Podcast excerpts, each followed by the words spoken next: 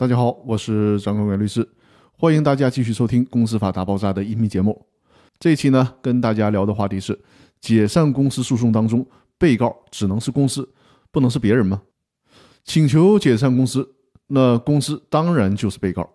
但有的时候会遇到导致公司解散的罪魁祸首是某些特别可恨的股东，那能不能把这些人列为被告呢？对不起，最高法院说的非常明确，公司解散诉讼的被告只能是公司，不能是别人。有的时候我们写股东协议会写上一些违约惩罚条款，去约定如果有股东违约了，比如说不按照约定履行出资义务，或者是损害公司的利益，各方呢有权解除股东协议。但是这绝对不同于一般的合同，在这种类型的合同当中，不能把合同的违约方作为被告，因为原告股东与其他股东之间的关系，随着公司的成立，股东之间关于出资设立公司的协议已经履行完毕了。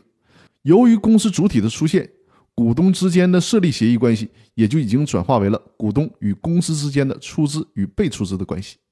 不存在解除设立协议或者是股东协议的问题。所以说呢，其他股东不应该作为解散公司诉讼的被告。因此，股东解散公司的诉讼当中，唯一的适格的被告只能是公司。这一点，请大家切记。那好，我们今天的分享就到这里，更多内容我们下期继续。谢谢大家。